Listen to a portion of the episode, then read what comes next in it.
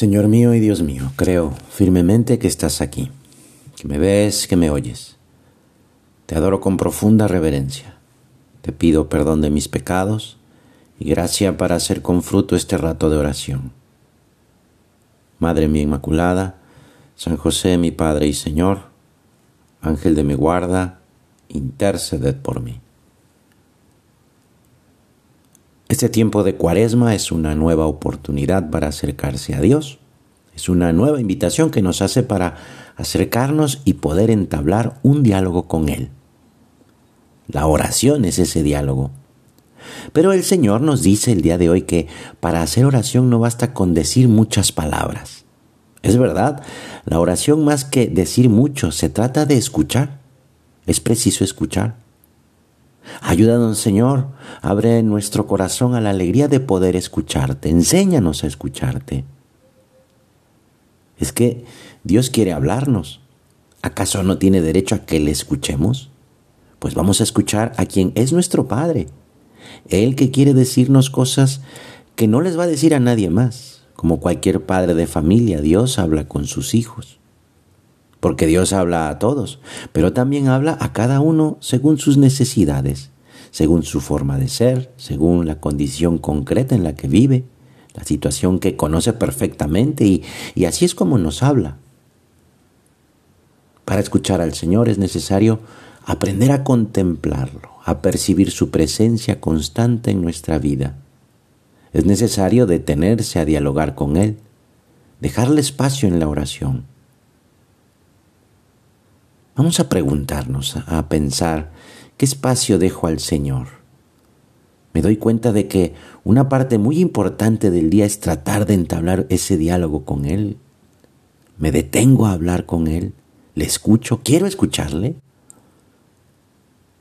Vamos a dejarle espacio a Dios en nuestro día, dejar el ruido que no me deja escucharlo, dejar el celular, dejar la serie, dejar la canción que tengo en la cabeza para escuchar a mi Señor a mi Padre. Vamos a hacer el propósito.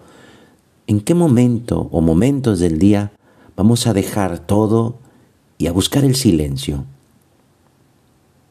Decía San Ignacio que al Señor se le conoce en su silencio.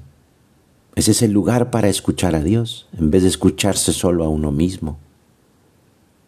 Hay que reservar cada día un momento, un momento de silencio con Dios. Eso es custodiar nuestra alma, es custodiar nuestra libertad frente al vacío que me deja el consumo y la ruidosa confusión de la publicidad frente a la abundancia también de las palabras vacías y las murmuraciones, la crítica, las quejas, que muchas veces voy dejando que llenen mi corazón. El silencio es capaz de abrir un espacio interior en lo más íntimo de nosotros mismos para, para hacer que allí habite, Dios, para que su palabra permanezca en nosotros, para que el amor a Él arraigue en nuestro corazón y, y anime nuestra vida. ¿Qué piensas que nos va a decir Dios? Por lo pronto, que quiere necesitar de ti para que le ayudemos a reconstruir todo en su Hijo, a que hablemos de su Hijo, a que escuchemos también a su Hijo en quien tiene puestas sus complacencias.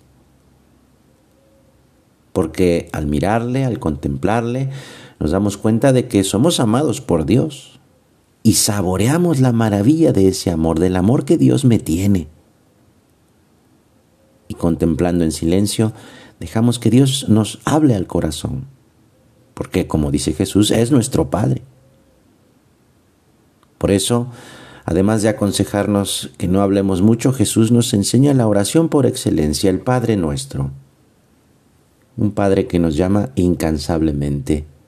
Dios es el que toma la iniciativa en la oración, poniendo en nosotros ese deseo de buscarle, de escucharle, de compartir con Él nuestra vida. Jesús nos anima a orar continuamente y no desfallecer. Perseverar en la oración no siempre es fácil. Sin embargo, solo a través de la oración aprendemos a confiar más en Dios, a amarlo más, aunque a veces nos preguntemos si la oración sirve de algo. Todas nuestras oraciones serán respondidas, aunque no siempre de la manera que habíamos imaginado o en el plazo que esperábamos. Pero eso eh, en la perseverancia, en la oración, se va ensanchando nuestro, nuestro corazón y nos hace más pacientes, más amorosos con Dios y con los demás. La oración es siempre eficaz. El fundamento de esta eficacia de la oración es la bondad del Padre, también la mediación de Cristo ante Dios Padre y la acción del Espíritu Santo que intercede por nosotros.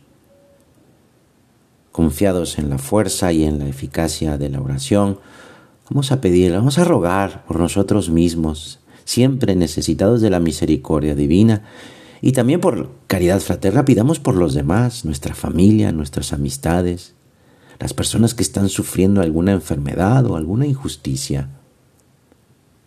El Papa Benedicto XVI decía que la oración cristiana no es expresión de fatalismo, más bien es lo opuesto a la evasión de la realidad. La oración es fuerza de esperanza, es expresión máxima de la fe en el poder de Dios. Dios que es amor y no nos abandona, porque es nuestro Padre. Vamos a preguntarnos con sinceridad en la presencia de Dios, ¿cómo va mi vida de oración? ¿No podría ser más personal, más íntima, más recogida? Con mis propias palabras, ¿no podría esforzarme un poco más en el trato con Jesús, en meditar la sagrada pasión, en también meditar en ese amor a su humanidad santísima. Vamos a pedirle a la Santísima Virgen que nos enseñe a vivir una oración llena de fe, que sea una oración constante, sin desfallecer, una oración de un hijo hacia su Padre bueno, de un hijo también hacia su madre, una oración como la de la Virgen, la Virgen que nos aconseja, hagan lo que Jesús les diga. Vamos a escucharle. Madre mía, haz que ame más al Señor para que tenga esa necesidad de escucharle y aceptar sus invitaciones para amarle. Que así sea.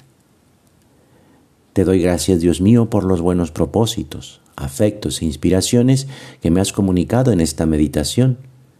Te pido ayuda para ponerlos por obra.